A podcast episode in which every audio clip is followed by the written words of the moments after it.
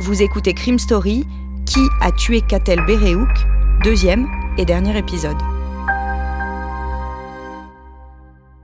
Le jeudi 11 mai 1995, Katel Bereouk, une étudiante en classe préparatoire littéraire de 19 ans, est retrouvée morte chez elle par son petit frère. Elle est morte asphyxiée, avec son legging, et elle a peut-être été violée. En raison de traces de lubrifiant retrouvées sur le corps de la victime et dans la chambre de Yann, son petit frère est un temps soupçonné. Mais les éléments ne sont pas suffisants et il est finalement mis hors de cause. Le facteur à son tour fait l'objet de soupçons. Mais l'analyse de son ADN le disculpe, lui aussi. En creusant davantage, les enquêteurs découvrent que Catel avait une personnalité trouble. Souffrant d'anorexie et de boulimie, elle se confiait régulièrement dans un journal intime où les enquêteurs découvrent qu'elle s'est inventée des amis imaginaires. Les enquêteurs sont déconcertés par ce qu'ils apprennent sur Catel, et ils ne savent plus vraiment ce qu'il faut croire. Peu après les pistes du frère de Catel et du facteur, un nouveau suspect potentiel apparaît dans le radar des enquêteurs. C'est un camarade de classe de Catel. Dans les affaires de la jeune femme, les gendarmes trouvent une lettre d'amour qui lui est adressée et qui est signée du nom de ce camarade. Le jeune homme est placé en garde à vue. Mais il est vite relâché, sans aucune charge, les enquêteurs réalisent que la lettre a en fait été écrite par Catel elle-même. La piste est aussitôt refermée et la personnalité de l'étudiante intrigue de plus en plus. Damien, un peu désespéré, les gendarmes décident d'effectuer dans le courant de l'année 1995 des prélèvements sur tous les habitants d'Auvers-sur-Oise qui ont entre 25 et 45 ans. Ouais, ça fait un total de plus de 700 prélèvements. Alors pourquoi ils font cette campagne massive? Bon, d'abord parce que en fonction du témoignage de la voisine qui a aperçu des personnes âgées entre 25 et 45 ans autour de la maison ou devant la maison de Catel ce jour-là, ils vont restreindre sur cette tranche d'âge 25-45. Euh, et puis ensuite aussi parce que des prélèvements comme ça, il faut le dire, hein, ça, coûte, ça coûte de l'argent, c'est des moyens qu'il faut mettre sur une enquête. Et donc ils vont, ils vont réduire, mais enfin ça fait effectivement 700 personnes qu'il faut prélever, dont il faut comparer ensuite euh, l'empreinte ADN à celle euh, qui existe dans le dossier. Mais ces 700 prélèvements, ça va strictement rien donner. Sept ans plus tard, en 2002, l'enquête n'a pas avancé, mais l'ADN du meurtrier présumé est ajouté au fichier national des empreintes génétiques, le FNAEG, qui vient d'être créé. C'est ça, le FNAEG à l'époque, il est tout jeune, il n'y a pas beaucoup encore d'inscriptions dans ce FNAEG, puisque ça démarre, on commence à l'enrichir de toutes les, empreintes génétiques de suspects ou de, criminels. Euh, donc voilà, c'est quelque part un pari sur l'avenir. On a cet ADN, on ne sait pas à qui il appartient, mais on les rentre dans ce FNAG. Pour l'instant, cet ajout au fichier ne, donne toujours rien. Il n'y a pas de résultat, il n'y a pas de. Voilà, ça ne matche pas avec euh, les quelques ADN qui sont présents à ce moment-là dans le fichier. Et le mercredi 20 avril 2005, dix ans après la découverte du corps de la jeune femme, un non-lieu est prononcé. Oui, parce que alors un non-lieu, ça veut dire quoi? Ça veut dire qu'au bout de 10 ans, euh, le juge d'instruction estime que euh, malgré euh, les investigations qui ont été faites, eh ben, on ne trouve pas, on n'a plus de pistes. Les pistes qui ont été examinées sont toutes arrivées sur des cul-de-sac, et donc on décide de clore le dossier. Un non-lieu, ça veut dire ça, ça veut dire on ferme le dossier. Alors c'est pas une mort définitive du dossier. On peut toujours le rouvrir si euh, on considère qu'il y a des éléments nouveaux, que quelque chose n'a pas été fait ou pas bien fait, qu'on peut le refaire dans les années qui viennent. Mais en tout état de cause, à partir du 20 avril 2005, il n'y a plus d'enquête sur le meurtre de Katel. Même si l'enquête est officiellement close, des vérifications sont menées les années suivantes. En 2004, le violeur et tueur en série Michel Fourniret est arrêté il a été arrêté jeudi dernier en Belgique. Michel Fourniret est un forestier français de 61 ans, présenté comme un bon père de famille. Toute la journée, sa maison a été fouillée par la police pour vérifier s'il n'y avait pas de cache. Au fur et à mesure qu'on prend conscience de l'ampleur de ces crimes, on réexamine un certain nombre d'affaires. En 2011, 15 ans après le meurtre de Katel Bereouk, plus de 300 poils et cheveux sont prélevés dans une camionnette utilisée par Michel Fourniret entre 1996 et 2003. Pour la famille de Katel Bereouk, l'espoir de savoir ce qui est arrivé à leur fille renaît. Toutes les affaires de disparition et d'homicide non élucidés sur l'ensemble du territoire sont recensées. L'objectif est de comparer l'ADN de chaque victime à se retrouver dans la camionnette de celui qu'on surnomme l'ogre des Ardennes le parquet de Pontoise rouvre le dossier de Catel Bereouk. Mais encore une fois, les analyses ne donnent pas le résultat attendu. et rien ne permet de lier Michel Fourniret à la mort de l'étudiante. Pour autant, cette démarche ne sert pas à rien. Le dossier de Catel étant rouvert, les enquêteurs bénéficient de dix nouvelles années avant que la prescription ne le ferme à nouveau. Damien, à ce moment-là, vous êtes reporter au Parisien dans l'édition du Val d'Oise et vous entendez parler pour la première fois de cette affaire. Alors en réalité, la première fois que je vais entendre parler de l'affaire Béréouk, c'est aux alentours de l'année 2000-2001. Euh, donc on est déjà 5-6 ans après les faits. Et en fait, c'est un gendarme, moi, de la section de recherche de Versailles, qui va m'en parler, euh, en parlant justement des dossiers qu'il n'arrive pas à résoudre. Et, euh, il me dit c'est un, vrai mystère. Il appelle ça lui le mystère de la chambre jaune d'ailleurs quand il m'en parle à l'époque. Il, il, me donne quelques éléments factuels sur cette enquête en me disant voilà on est face à un crime, on a des éléments, enfin on a un ADN qu'on n'arrive pas à identifier et surtout on est face à une victime qui avait une vie tellement euh, et des secrets tellement importants et une espèce de vie parallèle avec des identités inventées qu'on n'arrive pas à attraper, attraper cette affaire et, et en démêler les fils.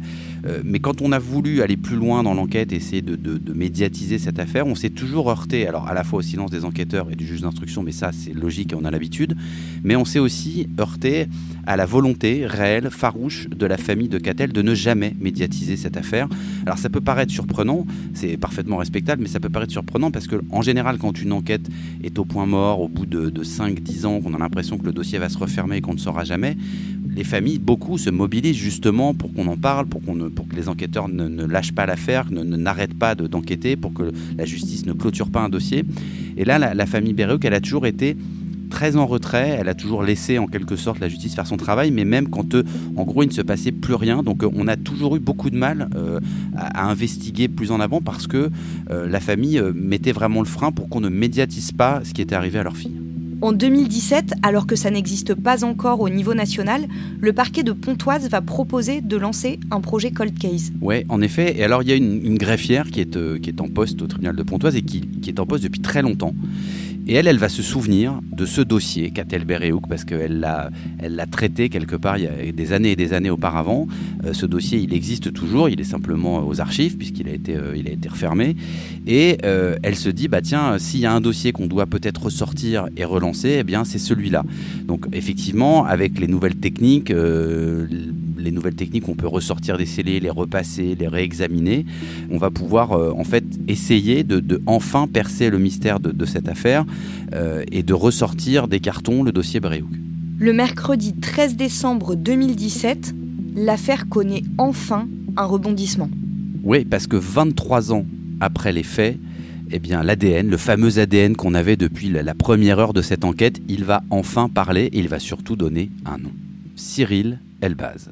Ce meurtre, élucidé 23 ans plus tard grâce au progrès de la gendarmerie scientifique, un suspect de 47 ans vient d'être mis en examen et incarcéré. Confondu par son ADN, l'homme a été interpellé mardi. Si l'ADN de Cyril Elbaz est consigné dans le FNAEG, c'est parce qu'il a déjà été condamné. C'était le vendredi 17 juin 2011. C'est le parquet qui a décidé de rouvrir ce vieux dossier. Écoutez, euh, le procureur de la République de Pontoise, il salue le travail des enquêteurs et des experts de la gendarmerie l'IRCGN, l'Institut euh, de recherche criminelle de la gendarmerie, euh, qui a retravaillé sur les scellés, qui a retravaillé sur les prélèvements, les analyses. Tout ça a été à nouveau rentré dans le fichier national des empreintes génétiques. Et là, nous sommes arrivés à un rapprochement d'un individu qui avait été fiché en 2011. Cyril Elbaz, courtier en assurance âgé de 43 ans à l'époque, passait alors en correctionnel devant le tribunal de Melun, en Seine-et-Marne, pour violence et agression sexuelle sur sa compagne. Il est copé de 8 mois de prison. Le mardi 3 juillet 2018, quand il est interpellé dans le cadre de l'enquête sur la mort de Katel Berehouk, il habite à Fresnes avec sa compagne. Son ADN est prélevé une nouvelle fois. Les résultats confirment que c'est le même que celui qui avait été retrouvé en 1995 sous les ongles de Katel Berehouk. Il est également présent sur le legging qui a servi à l'étrangler et sur son pull. En revanche, il n'est retrouvé sur aucun autre élément de la maison. Ni dans la chambre de la jeune fille, ni dans celle des parents sur le montant du lit, ni dans la salle de bain. Cyril Elbaz est placé en détention provisoire. Au moment du meurtre de Katel Berehouk, Cyril Elbaz avait 23 ans. Il avait pour petit boulot de faire du porte-à-porte -porte pour vendre des lithographies, des impressions de dessins. Face aux gendarmes, il peine à expliquer comment son ADN a pu se retrouver sous les ongles de l'étudiante. Mais il dément formellement l'avoir tuée. Il ne voit même pas précisément de qui il s'agit. Peut-être lui a-t-il vendu des tableaux et peut-être l'a-t-elle griffé par inadvertance. Mais si c'est le cas, il ne s'en souvient absolument pas.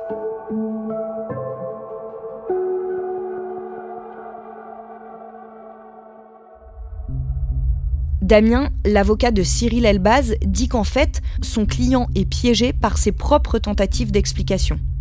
Bah, c'est-à-dire qu'au tout départ de ces auditions, Cyril Elbaz, il commence par euh, dire ce qui peut être compréhensible, hein. on est quasiment un quart de siècle après, par dire qu'il se souvient pas du tout de cette histoire, d'être allé là-bas, etc. Puis quand il comprend et quand on lui dit, bah oui, mais votre ADN, il est sous les ongles de la victime, là, il va effectivement s'expliquer un peu plus, il va dire, bah oui, à l'époque, moi, je vends des litos, je fais du porte-à-porte, donc c'est possible, et c'est même certain que je me trouvais à Auvers-sur-Oise ce jour-là, j'ai dû effectivement lui proposer des lithographies, peut-être qu'à cette occasion, euh, voilà, elle m'a griffé, c'est ce qu'il ce qu'il explique.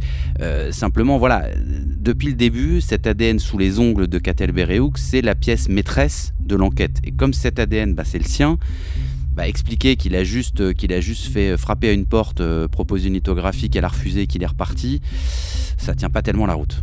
En plus de ça, il y a son passé judiciaire qui ne l'aide pas vraiment. Oui, parce qu'il y a cette histoire effectivement de violence euh, conjugale et d'agression sexuelle, alors qui se passe dans un contexte avec une ex-compagne, un contexte euh, voilà de, conjugal compliqué, mais bon pour lequel il est, il est condamné et sur d'ailleurs la raison pour laquelle son ADN sera prélevé sur cette affaire-là. Il y a aussi une affaire plus ancienne euh, qui l'a impliqué avec un, complice sur une affaire de, vol dans lequel il y avait aussi une notion d'agression sexuelle. Donc effectivement, il a le profil de quelqu'un qui a déjà euh, un casier judiciaire, a déjà des antécédents et a des antécédents aussi en matière et de violence sur des femmes et éventuellement d'agression sexuelle. En janvier 2020, après un an et demi d'incarcération, Cyril Elbaz est remis en liberté. Oui, alors pour pas mal de raisons en réalité euh, qui sont peut-être difficiles à comprendre comme ça, mais euh, d'abord parce qu'on est très très longtemps après la commission des faits. En 2020, on est plus de 25 ans, enfin on est 25 ans après. Et pour les affaires anciennes comme ça, bon voilà, il y a une tendance à se dire, bah, au moment où Cyril Elbaz il est identifié, il a plus de 40 ans, donc on l'a mis en détention quand même pendant, pendant un an et demi, mais là, euh, l'enquête n'étant pas encore terminée, on ne peut pas encore le renvoyer devant la cour d'assises. Donc en attendant le procès, on va le remettre en liberté. Euh, évidemment, ce qui va euh, profondément euh, outrer les parents de Catel Beréou, qui eux attendent la vérité depuis un quart de siècle, et quand on leur donne un suspect, finalement, on se rend compte qu'il passe un an et demi en prison et qu'après il ressort. Mais c'est pas tellement étonnant dans ces dossiers anciens. Ça veut pas dire que c'est logique et forcément compréhensible, mais en tout cas, ça arrive fréquemment dans des, dans des dossiers sur lesquels il s'est passé beaucoup de temps, qu'un suspect qui, en plus, reste à ce moment-là présumé totalement innocent et qui surtout nie les faits farouchement et catégoriquement depuis le début de l'enquête.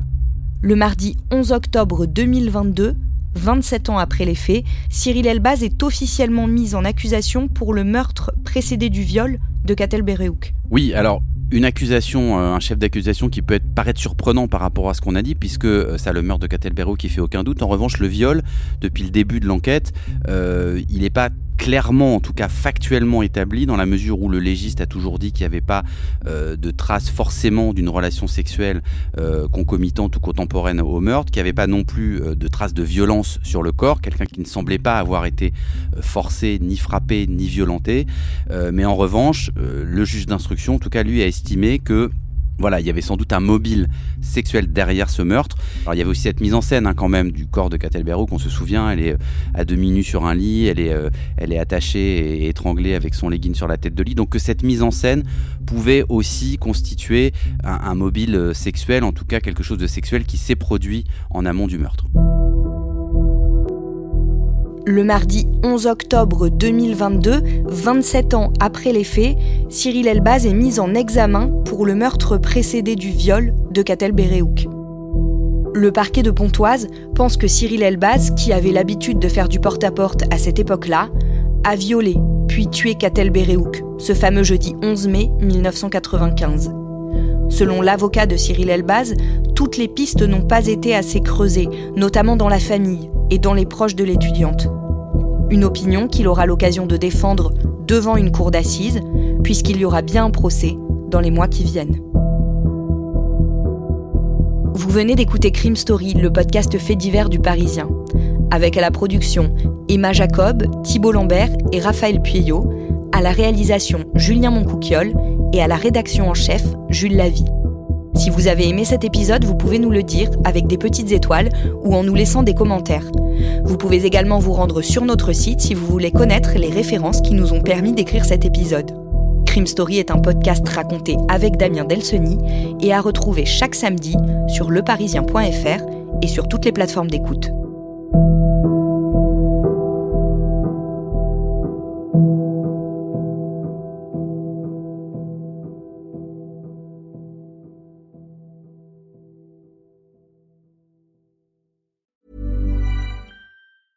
Planning for your next trip? Elevate your travel style with Quince. Quince has all the jet setting essentials you'll want for your next getaway, like European linen, premium luggage options, buttery soft Italian leather bags, and so much more. And it's all priced at 50 to 80% less than similar brands. Plus, Quince only works with factories that use safe and ethical manufacturing practices. Pack your bags with high-quality essentials you'll be wearing for vacations to come with Quince. Go to quince.com slash trip for free shipping and 365-day returns.